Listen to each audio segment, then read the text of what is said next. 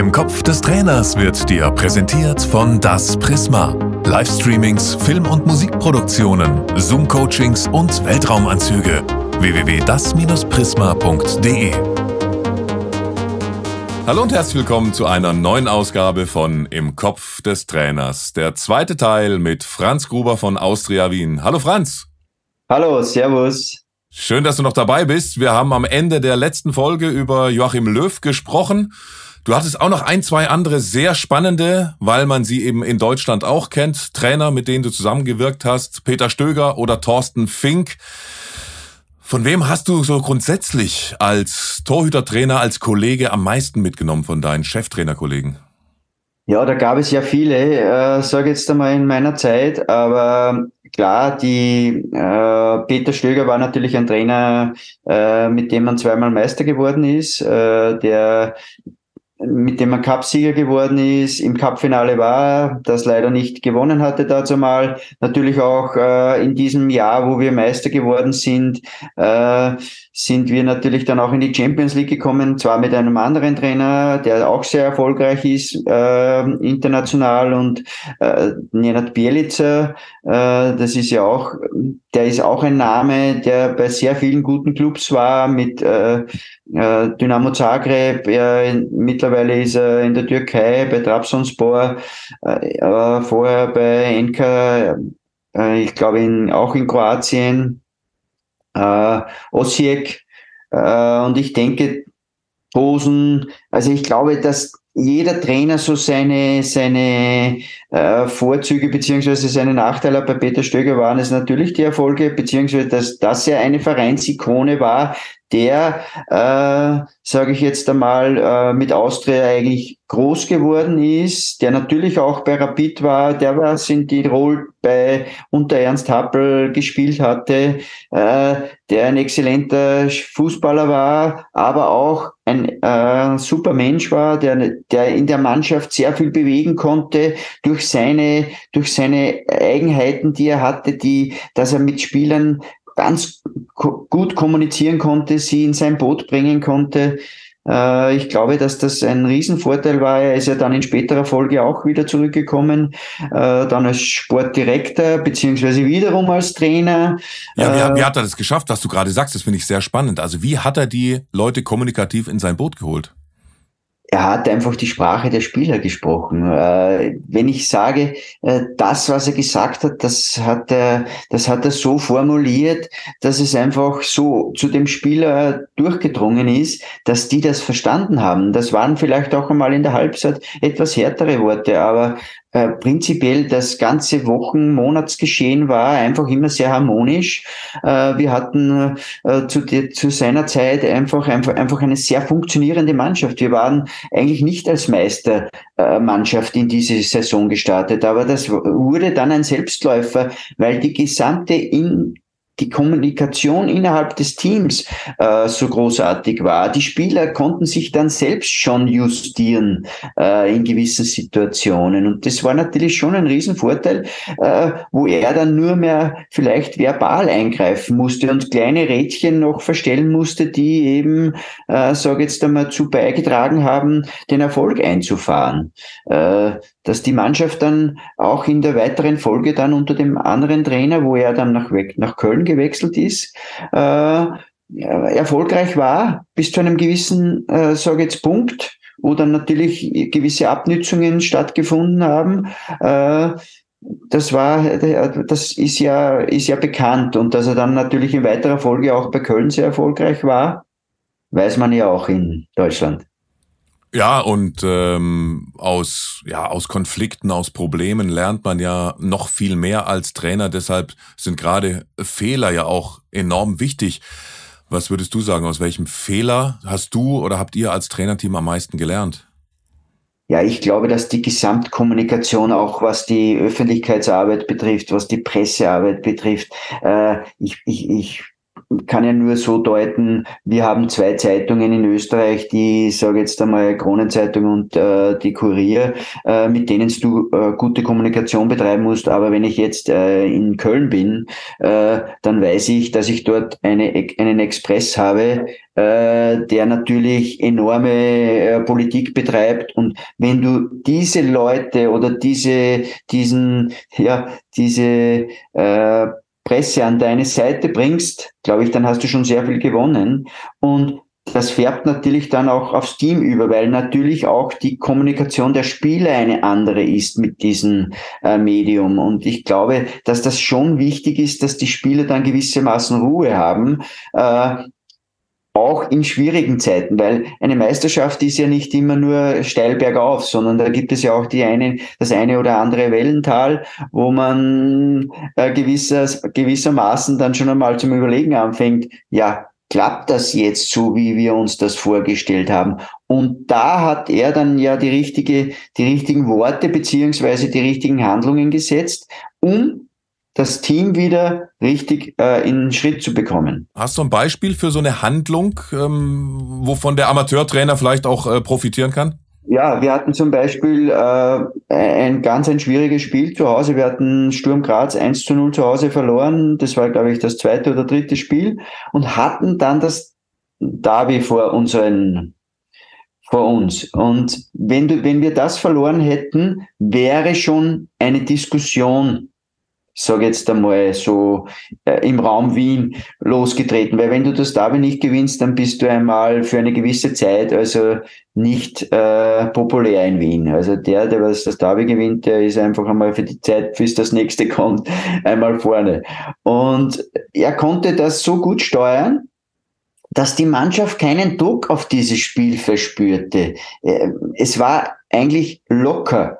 Also das Training war jetzt nicht, bah, wir spielen gegen Rapid, äh, wir müssen jetzt äh, gewissermaßen das Spiel gewinnen, weil sonst sind wir unten durch, sondern es wurde gar nicht auf dieses Spiel so ein, ein, ein Augenmerk gelegt, dass das so wichtig ist. Und es war auch dann, wir konnten das Spiel 3 zu 1 gewinnen und ja, und dann, dann war das Ganze ein Selbstläufer. Dann haben wir gegen Salzburg unentschieden gespielt, zweimal, glaube ich, einmal 0-0, einmal 1-1. Äh, und damit war die Sache gegessen.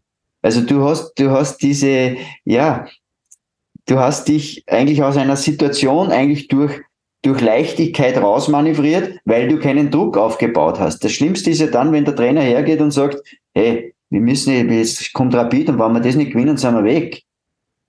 Also wenn ich, wenn, wenn du schon negative Gedanken in das Team bringst, bringst du sie schwerer raus, als wenn du positive Gedanken reinbringst und diese positiven Gedanken oder Handlungen eben dann umsetzen kannst. Also dein Tipp an alle Amateurtrainer, denn jeder von uns hat ein Derby schon gespielt oder hat das nächste vor der Brust. Ja. Wie sollte ich gerade am Matchday genau damit umgehen? Vor so einem wichtigen einfach, Derby, vor einem wichtigen einfach, Spiel des Jahres? Einfach klarerweise diese, diesen Matchplan, der vielleicht äh, jeder Trainer, der was über die Woche äh, eingearbeitet wird, der im Training, äh, sage jetzt einmal, praktiziert wird, äh, Abläufe, klarerweise gewisse Konzentration an den Tag legen, aber keinen Druck aufbauen. Das Schlimmste ist, weil man weiß ja, jeder Mensch äh, verträgt den Druck nicht gleichermaßen, sondern äh, äh, der eine weniger, der andere mehr. Und ich glaube, dass dieses, diese Balance zwischen großen und, äh, sage jetzt einmal, dieser Balance des Druckes, glaube ich, ein großer Faktor ist, äh, um eine Mannschaft äh, in schwierige Spiele zu führen. Weil das schwierigste Spiel ist das nächste. Und das nächste kann genauso gegen einen vielleicht harmlosen Gegner klar, plötzlich einmal äh, so ausgehen, als dass wir uns das nicht vorstellen konnten, weil meistens sind die vermeintlich leichteren Gegner die schwierigeren, weil gegen, ähm, ja, gegen Salzburg, wenn man jetzt so das deuten kann, ist die Motivation vielleicht eine andere, als wie wenn ich jetzt spiele gegen einen kleineren Gegner. Deshalb gibt es ja auch immer diese Überraschungen im Cup. Ist ja hinlänglich bekannt. Ich liebe die Cup-Spiele, egal in welchem Land, ob das in Deutschland, Österreich ist oder egal wo das sind immer, immer Überraschungen, weil du fährst in das Dorf und denkst da, ja, da komme ich eh leicht drüber und dann verlierst du 1 zu 0. Oder scheidest im Elfmeterschießen aus. Und deshalb ist ja immer wieder schön, wenn man den Satz hört, der Pokal hat seine eigenen Gesetze. Und genau, das ist ja genau. das Herrliche daran, genau, dass der Dorfverein dann doch mal eine Chance hat. ja, definitiv. Ähm, um ja. diese Thematik abzuschließen, aber noch eine Abschlussfrage. Wenn wir eben bei Fehlern sind, bei zu viel Druck aufbauen, was war der Fehler, den du selbst gemacht hast, aus dem du am meisten gelernt hast? Ja, ich kam natürlich als, sage jetzt einmal, nicht mehr junger Torhütertrainer in ein Team, wo sehr routinierte Torhüter waren. Äh, wir hatten damals mit Marc Ziegler, Thomas Mandler, österreichischer Nationaltorhüter, Joey Di Dulitzer holten wir damals von Ajax Amsterdam. Äh, und ich habe natürlich Anpassungszeit gebraucht, um mich dort in diese Materie beziehungsweise in diese Personalien einzufühlen, weil ich kam aus dem Nachwuchs und Nachwuchs ist anders als Erwachsenenfußball, weil dort geht es um Geld. Und äh, ich habe auch geglaubt, ja, ich muss mich, sage positionieren auf eine Seite. Nein, du musst neutral sein. Gewissermaßen musst du aber äh, so quasi jeden, der am Feld ist, gewissermaßen äh, deine Unterstützung, deine Hilfe geben. Ja, und äh, ich glaubte auch, zu unterstützen. Aber eigentlich ist das äh, der, der größte Fehler gewesen, weil äh, ich schon gemerkt habe in den ersten Trainings, dass äh, gewissermaßen der andere, ich nenne jetzt keinen Namen, besser ist. Und eigentlich müsste ich sagen, Yogi, du, der ist viel besser. Der muss spielen. Aber ich war natürlich noch jung und heute würde ich natürlich anders handeln. Wenn ich merke, hoppala, der ist besser, ja, dann muss der spielen. Im Jugendbereich ist das noch anders. Da muss, will ich alles sehen. Aber im Erwachsenenbereich will ich den besten spielen sehen. Und deshalb ist es, glaube ich, auch ganz wichtig, dass der, der Cheftrainer dann die Unterstützung deiner, deines Parts hat, äh, um du, um dass du dem Trainer Informationen gibst, wer ist der, der momentan eben der Beste ist. Und um der Beste zu werden, Schöner Übergang. Eigentlich muss man eigentlich auch dein Buch lesen, denn Natürlich. da ist so viel Spannendes drin. Das Buch heißt Fußball, das komplette Training für Torhüter und es hat einige Erkenntnisse gebracht. Genau, da ist es. Es hat einige Erkenntnisse gebracht. Unter anderem möchte ich da gerne jetzt über ein paar interessante Punkte sprechen, über die ihr da geschrieben habt in dem Werk, nämlich WM-Erkenntnisse allein, was die 1 gegen 1 Situation von Torhütern betrifft. Die haben sich von der WM 2010 bis zur WM 2018 fast verdoppelt von 5% auf 9%. Woran glaubst du, liegt das? Ja, ich glaube, dass natürlich das Verteidigungsverhalten der gewissen, gewissermaßen sich ein bisschen verändert hat. Früher wurde mehr, mehr Druck auf den Ball ausgeübt. Jetzt lässt sich die Mannschaft eher in einen gewissen Raum fallen. Deshalb sind die Bälle auch in einem Nahbereich zu verarbeiten, die natürlich viele Eins gegen Eins Situationen, Blockbildungen. Äh, früher hat es fast nie diese Situation gegeben, dass du in einen Block gehst, so wie ein Eishockeytorhüter. Äh, heute ist das Usus. Das ist eigentlich eines der häufigsten Mittel, einen Ball zu blocken. Block ist immer in der Nähe. Also das heißt, die, die Distanz ist maximal fünf Meter. Äh, alles andere würde ich in Reaktion beziehungsweise in einer anderen technischen Abhandlung bewerten. Äh, ich glaube, dass das schon ein, ein, ein Teil ist, der sich deshalb verändert hat, weil sich das Spiel verändert hat, weil die Spieler Gegenspieler äh, vielleicht äh, schneller in Positionen kommen, äh, die für das Tor gefährlich werden. Ähm, dass die Verteidiger natürlich einen gewissen Gedankennachteil haben, weil er natürlich der Stürmer einen Schritt voraus ist oder einen Gedanken voraus ist, was er zu tun hat. Deshalb ist, deshalb ist es auch so schwierig zu verteidigen. Und deshalb glaube ich auch, dass die Situationen äh, in, dieser, in diesem Zeitraum sich sehr Richtung dieser Blockverhalten, dieses äh, Torhüter äh, eher in die Eishockey-Richtung Handball äh, gerichtet hat, weil die Abstände viel geringer geworden sind. Genau, beschreib einmal dieses Wort Block, äh, bitte. Block ist für mich die, die, dass, der, dass die Körperverbreiterung durch Arme und Beine äh, so äh, gehandhabt wird, dass eben, wie gesagt, der Ball mit den Händen beziehungsweise eben mit den Beinen abgelenkt wird, äh, beziehungsweise wie eben der Ausdruck schon sagt, äh, Block, geblockt wird. Also das heißt, geblockt heißt ja nicht, dass der ein Schuss wird, er wird dann geblockt, wenn er eher näher ist, aber er wird abgelenkt, wenn er von weiter weg ist.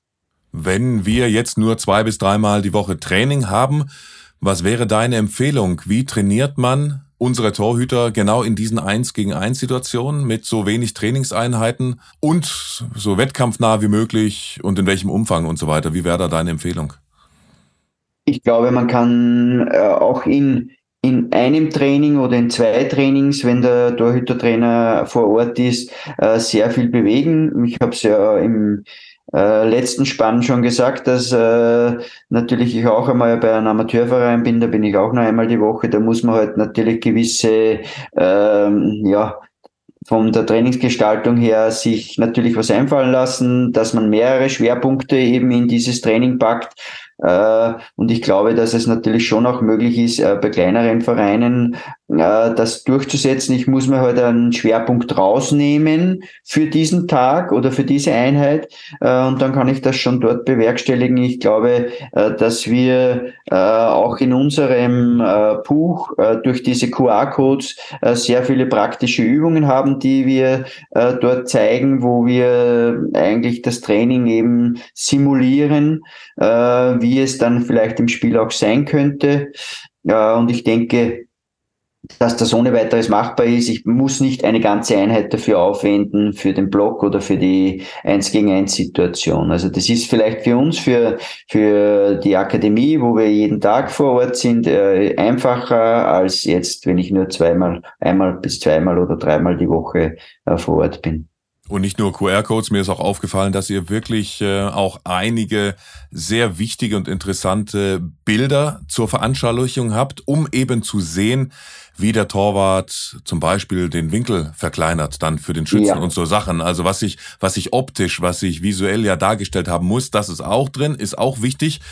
Denn es wird immer wichtiger, denn der Torhüter, das ist auch so eine Erkenntnis, die ich äh, aus deinem Buch habe, die ich auch sehr spannend fand, ist praktisch kein reiner Torhüter mehr. Wenn man sich die Zahlen nämlich äh, vergegenwärtigt, 20 Prozent seines Jobs besteht aus der Torverteidigung, 7 Prozent aus der Raumverteidigung und 73 Prozent aus der Spieleröffnung. Also ist er mehr ein Feldspieler heutzutage, als du, als du das warst früher. Das auf jeden Fall. Also zu meiner Zeit dürfte man ja den Ball bei einem Rückpass noch in die Hand nehmen. Äh, es ist, hat sich natürlich sehr viel getan in dieser Zeit, aber ich würde trotzdem das Haupt, die Hauptthematik äh, des Torhüters in der Torverhinderung sehen. Äh, ich glaube, dass es nicht sein kann, dass der Torhüter ein Spielmacher ist. er muss zwar die gesamten technischen äh, Fertigkeiten haben, auch mit dem Fuß passabel ein Spiel zu eröffnen zu können, beziehungsweise gewisse Situationen äh, zu lösen. Aber ich denke, trotz all, all dieser Prozent, die du vorher genannt hast, die ja ihre Richtigkeit haben, dient, dient der Torhüter schon dazu, dem Tor, das Tor zu verhindern und nicht das Spiel zu machen. Für das sind Gott sei Dank die anderen Positionen vor Ort.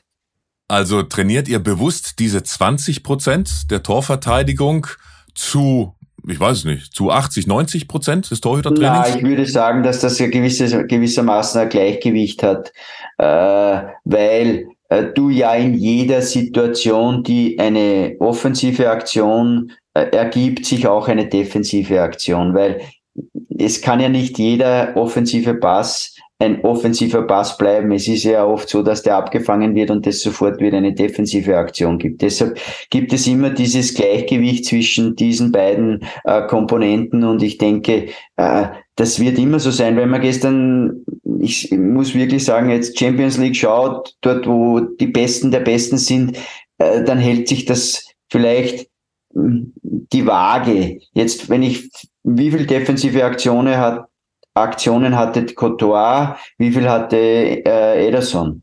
Also ich denke, und welche sind entscheidend?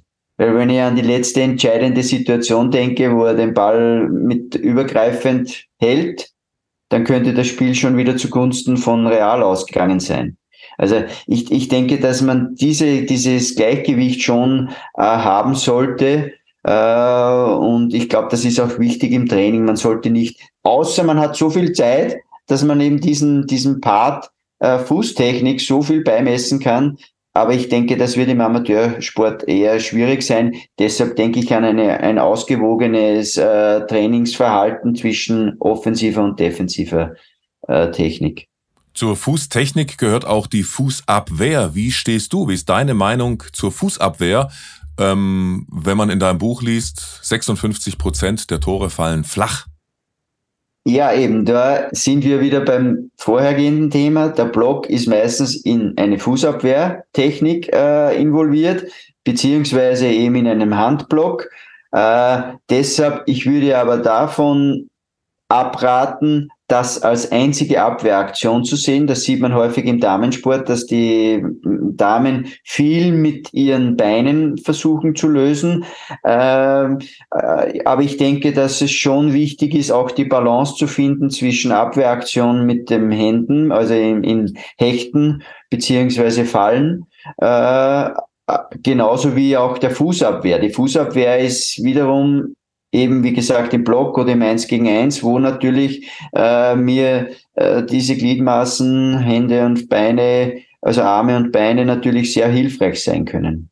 Es gibt ja oft die Situation, da schlägt der Ball dann im Tor ein, der eigentlich vielleicht nur so einen halben Meter weg von dem rechten Bein des Torhüters war, weil er versucht mit dem ja, mit, mit, mit der rechten Hand runterzugehen, obwohl ja. vielleicht das der rechte Fuß der bessere Ratgeber wäre. Siehst du oft solche Situationen?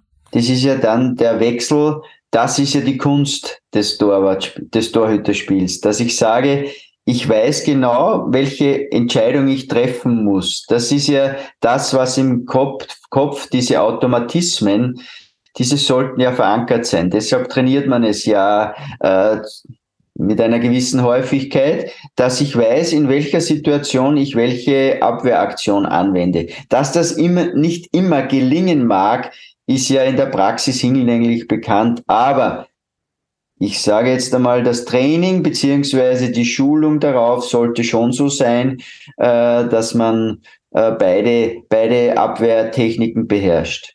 Jetzt kommt die Königsfrage. Denn auf Seite 31 in deinem Buch schreibst du, die Spielintelligenz ist erlernbar. Wie? Indem ich, indem ich, äh, indem ich, sage ich jetzt einmal, im Training Einfluss darauf nehme, dass ich Situationen, in der, die im Spiel eintreten können, auch im Training einbringe. Das heißt, ich kann es auch mit Mannschaftsteilen, beziehungsweise kann ich es durch räumliches, äh, du kannst den Raum ja gewissermaßen abdenken. Das heißt, du kannst natürlich auch, äh, wenn ein, ein, ein Mensch gewissermaßen räumlich denken kann und ein Sportler sollte das ja können, weil der ja gewisse Räume, egal ob der jetzt mit dem Rad fährt, muss wissen, wie er die nächsten fünf Kilometer, der hat das im Kopf, was, wie sind meine nächsten fünf Kilometer? Beim Sportler, beim Fußballer ist es so, dass der Torhüter natürlich gewissermaßen seinen Raum vor sich sieht und diesen abdenken kann. Was kann passieren? Deshalb ist ja auch dann daraus resultierend das Stellungsspiel zu dem Ball, der natürlich in gewissermaßen sich in einem gewissen Raum befindet, wo kann der hinkommen? Das, da kommen wir wieder auf die erste, auf das erste Thema, antizipieren, beziehungsweise vorausdenken, was kann passieren in der nächsten Situation. Dass sich das natürlich schlagartig durch einen ab, abgefälschten Ball oder wie auch immer ändern kann, ist auch bekannt. Aber ich denke, dass man äh, gewissermaßen diese Sachen schon im Training einfließen lassen kann, um das auch besser zu trainieren. Und wenn wir an den Skifahrer denken, der genau weiß, wenn die Abfahrt zweieinhalb Minuten lang ist, der eigentlich genau weiß, wo jedes Tor steht, oder der Formel 1 Rennfahrer, der genau weiß, wann kommt welche Kurve, wie scharf ist die, genau. wie muss ich da reagieren. Was könnt ihr Fußball oder was macht ihr vielleicht sogar schon äh, bei Austria Wien, um abseits des Trainingsplatzes genau diese Fertigkeiten des räumlichen Denkens zu verbessern? Du hast natürlich gewisse kognitive äh, Möglichkeiten, äh, um in dieses dieses Training einfließen zu lassen. Egal, ob du jetzt, äh, äh, sag jetzt einmal, in, in, in neben dem Platz gewisse Sachen einfließen lässt, die dem Spieler, äh, das, sie sind oft in der, aus der Praxis, aus dem täglichen Leben äh, Sachen, die du einfließen lässt. Zum Beispiel? Es soll nicht immer nur am Platz sein. So wie ich vorhin gesagt habe, wenn der Radfahren geht, weiß er, wie vorne die Straße weiterläuft. Weil wenn er das nicht weiß, dann wird er wahrscheinlich im Graben landen oder er wird wahrscheinlich über die rote Ampel drüber fahren. Also das heißt, das sind so praktische Sachen, die natürlich äh, gewissermaßen schon im täglichen Leben auch, der sich im täglichen Leben gut bewegen kann, bewegt sich dann am Platz auch dementsprechend. Und so wie du es ja sagst, äh, der, der Skifahrer, der geht auch am, am Hang entlang und schaut sich die Tore an, wie die gesteckt sind. Weil sonst wird er wahrscheinlich, wenn er sich das nicht ansieht, wird er wahrscheinlich diesen Slalom, Riesentorlauf, Abfahrt, wie auch immer, nicht in diesem Tempo durchfahren können. Der wird wahrscheinlich einmal stehen bleiben müssen und wird schauen müssen, wie geht's weiter. Und deshalb glaube ich auch, dass da gewissermaßen äh, äh, ja schon der, der, das tägliche Leben ein gewisser gewisser Lehrer sind für solche für solche Sachen, die dann am Platz passieren. Was wir machen dürfen und können ist, das habt ihr uns zur Verfügung gestellt, das ist nämlich ganz wunderbar, Fußball, das komplette Training für Torhüter. Wir werden drei Exemplare von eurem Buch verlosen. Ja. Wie das funktioniert, das demnächst hier über alle Kanäle. Aber ein Thema möchte ich unbedingt noch kurz mit dir anreißen, das da auch drin steht, nämlich psychisches Training. Wahrscheinlich gerade in deiner Zeit als Bundesliga-Torhüter war das massiv unterschätzt. Ja, inwieweit muss das, das psychische Training auch einen wesentlichen Anteil am Torwarttraining haben, weil genau das äh, schreibst du ja auch in dem Buch. Warum, warum ist das so? Ich kann ja nicht immer nur der liebe Nette sein, sondern es kommen ja auch in einem Spiel gewisse Faktoren, äußere Umstände, äh, sage jetzt einmal Zuschauer, ja, es ist ja, es ist ja im Kinder- und Jugendbereich schon so oft Eltern, die am Platz sind, die zuschauen, die ihre äh, Jungs anfeuern. Äh, ich glaube, gegen diese, gegen diese äußeren Einflüsse äh, muss man eine, äh, muss man gewissermaßen resistent sein, äh, um ein konzentriertes Spiel abhalten zu können, weil das ist, glaube ich, ganz wichtig, dass man diese Einflüsse, egal ob es die Zuschauer im Hinter, äh, hinter dem Rücken sind oder die Zuschauer an den Seiten, du musst das gewissermaßen ausblenden. Du, du, du, du, du führst ja während eines Spiels so einen inneren Dialog. Das heißt, du, du, du hast ja mit dir du redest ja mit dir, obwohl du nicht redest, weil das würde ja blöd aussehen. Aber du hast natürlich so gewissermaßen, wenn der hinter dir was ruft, darf dich das normal nicht tangieren. Du solltest normalerweise äh, diesen Reflex auslassen, dass du dich umdrehst, weil vielleicht kann das vielleicht schief gehen. Also ich denke, dass es schon wichtig ist, auch im Training nicht immer der liebe Nette zu sein, sondern auch einmal gewissermaßen äh, Zunder in das, in das Training zu bringen, um auch einmal dieses, dieses Anforderung des Nicht-Netten äh, zu spielen. Das heißt, äh, ich, ich stärke den seine Willenskraft beziehungsweise den seine Widerstandskraft, indem ich in gewissermaßen etwas härter, dass man ihn eher auffordert mit einem Befehlston in dem Sinne, dass er natürlich auch nicht komm, bitte mach das, sondern geh mal, komm jetzt, geh mal richtig Gas. Dass er auch natürlich äh, mal erfährt, äh, dass es nicht immer nur nette Sachen gibt am Spielfeld oder am Spielfeldrand in diesem Fall, wenn Zuschauer äh, vor Ort sind. Ich glaube, dass man schon äh, auch dahingehend mit den Jungs äh, oder Mädchen äh, Gespräche führen sollte, was alles auf sie zukommen kann. Es kann ja, heutzutage passiert ja alles. Da wirft einmal einer vielleicht einen, ähm, einen Bierbecher rein oder egal was. Und du musst auch mit dem Mund, du kannst auch nicht hingehen und kannst den Becher wieder rausschmeißen, weil sonst wirst du wahrscheinlich äh, des Platzes verwiesen. Also ich denke, dass schon, dass man schon auch, äh, was die Psyche und die Stabilität der Psyche betrifft, dass man schon Einfluss nehmen kann, aber auch bemerkt, ähm, ich bemerke, ich möchte das schon bemerken, dass es natürlich gewissermaßen verschiedene Charaktere gibt. Also ich, ich kann das nicht mit jedem machen, weil es gibt natürlich auch gewissermaßen sensiblere Charaktere und es gibt natürlich auch stabilere Charaktere. Genau, die, die vielleicht damit nicht so gut umgehen können, wenn Münzen auf den Platz fliegen oder so. Genau, deshalb muss ich auch diese, diese Kenntnis davon haben, mit wem kann ich was machen. Und das ist ja auch eine Kunst des Trainers, das, was ich ja vorhin angesprochen habe, was jetzt vielleicht ein, ein äh, äh, Löw, ein, ein äh, äh, Stöger, äh, Thorsten Fink war der gleiche, weil der, du wusstest, der hat das Bayern gehen.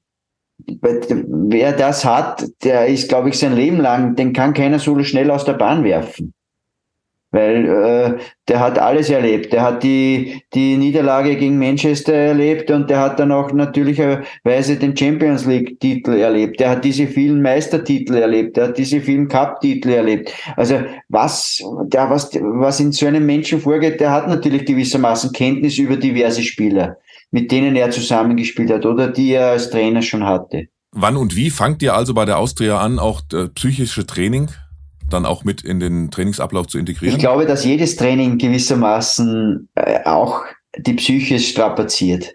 Weil wenn gelingt es oder gelingt es nicht. Also ich glaube, dass jeder, der dem was nicht gelingt, äh, gewisse Maßen einen psychischen äh Stoß bekommt, was kann ich besser machen? Wie kann ich es besser machen? Ich glaube, dass, die, dass dieser Faktor immer, also immer im Spiel ist. Also ich denke nicht, dass das auszuschließen ist. Ich kann nicht ein Training, ein monotones Training machen, wo nichts passiert. Es passiert immer was, weil es passieren mir auch Fehler. Und ich, äh, ich lasse mir vielleicht den Fehler nicht so anmerken wie jetzt ein Jugendlicher. Äh, und deshalb muss man dann auch einwirken auf den. Muss man ihn, muss man ihn so behandeln, dass man ihn ja, wieder gut zuredet oder muss man ihm, sage jetzt einmal, etwas harscher sagen, komm jetzt, jetzt muss, die nächste Aktion muss besser gelingen. Also du musst das, die Erkenntnis daraus, aus, des, aus, deiner, äh, aus deiner Vielfalt, äh, also Vielfalt deines Trainings, musst du schauen, dass der sich in diesem Training gewissermaßen entwickelt. Und ich glaube, ohne Psyche gibt es generell kein Leben, weil du denkst immer über irgendetwas. Also ich, glaube nicht, dass, äh, dass ein Mensch durchs Leben geht und nichts denkt. Also ich kann, ich kann es mir persönlich nicht vorstellen. Und das fand ich dann aber auch einen sehr spannenden Tipp von dir, den auch alle Amateurtrainer dann eben umsetzen können, dass ich gerade meinen Torhüter dann in einem Trainingsspiel mal bewusst aus der Zuschauerperspektive vielleicht auch mal hart anfasse, vielleicht auch verbal mal jetzt, also jetzt nicht beschimpfe, aber schon in die Richtung gehe, die die Zuschauer auch machen würden. Ich mache das teilweise mit, äh, mit, mit meiner, mit einer meiner Trainingsmannschaften, dass ich die komplett verpfeife. Also dass ich komplett für eine Mannschaft pfeife und jede Aktion gegen die andere Mannschaft pfeife, um genau auch das herauszukitzeln, wie, wie reagiert die Mannschaft, weil es immer mal wieder so Spiele gibt, wo der Schiedsrichter komplett gegen dich ist und das geht dann genau so in die Richtung der, der, äh, des psychologischen Trainings, das du jetzt genau. bei den Torhütern angesprochen ja. hast. Genau so ist ja, dann, dann zum Schluss noch eine Empfehlung bitte. Wir fragen immer mal wieder die Fußballlehrer oder die, äh, ja, die erfahrenen Ex-Bundesligaspieler, wen könntest du denn dir noch für im Kopf des Trainers vorstellen? Der vielleicht auch demnächst irgendwann uns zur Verfügung steht als Interview, so aus deinem Kreis? Wer, wer wäre so dein, dein erster Gedanke, den du vielleicht sogar anhauen könntest und fragen könntest, ob er hier uns auch ein Interview gibt? Wer würde da so in das Format noch ziemlich gut passen? Du hast mit so vielen, so guten Trainern zusammengearbeitet. ja, das ist, äh, das ist jetzt eine gute Frage, beziehungsweise eine sehr, äh, ja, Boah, das ist, das ist echt nicht leicht, äh, ob es ein ehemaliger Spieler ist oder ja, ich denke, ja, wenn, wer mir jetzt schnell einfällt aus dem deutschen Raum, der jetzt bei Lever, Bayer Leverkusen ist, ist der Patrick Benz. Äh, ich glaube, äh, das ist ein sehr wiffer Junge, äh, dem der, glaube ich, seinen Weg noch machen wird. Aber ich hoffe, dass er vielleicht nächste Saison bei Leverkusen spielen wird. Aber ich denke, dass dieser, die, dass genau der das ist, der, der schon oft im Kopf des Trainers war. Äh, du wirst, du staunst jetzt ein bisschen, warum ich das sage, weil er ja eigentlich, eigentlich, äh, ja, vieles gut weiß und sich aber aufgrund dessen, dass er ein sehr schlauer Junge ist, sich sehr gut entwickelt hat. Dann ist das ein schönes Schlusswort und dann gucken wir, ob er vielleicht mal demnächst auch wirklich im Kopf des Trainers dann auftaucht. Erstmal ganz, ganz lieben Dank, dass wir dir in den Kopf des Trainers schauen durften. Danke, dass wir ein paar von deinen Exemplaren, wirklich sehr spannendes Buch und ich würde nicht über das Buch reden, wenn ich es A nicht nur gelesen hätte, sondern wenn ich es nicht auch sehr spannend finden würde. Ihr habt es gesehen jetzt im zweiten Teil. Viele Stichworte aus deinem Buch habe ich äh, mit dir besprochen ist natürlich nicht möglich, alle zu besprechen, denn die Leute sollen auch das Buch lesen. Wir wollen nicht komplett alles verraten, aber sehr viele, sehr spannende Ansätze. Also ganz, ganz lieben Dank, lieber Franz, für deine Zeit Gerne. und für den sehr spannenden Blick in den Kopf des Trainers. Danke und alles Gute. Gerne. Ich danke dir und ich danke natürlich auch dem Leo, mit dem ich an dem Buch gearbeitet habe, der mich dazu auch bewogen hat, weil der war der Initiator des Ganzen äh, den möchte ich natürlich auf diesem Weg auch recht herzlich grüßen und mich bedanken bei ihm für seine Unterstützung. Äh, ja, und allen denen, die das Buch kaufen bzw. lesen und daraus praktische Teile für sich, für das Training, fürs, für die Torhüter, Torhüterinnen äh, brauchen können. Das würde uns sehr freuen und ich glaube, auf diesem Weg einen schönen Tag und ja, wir hören uns.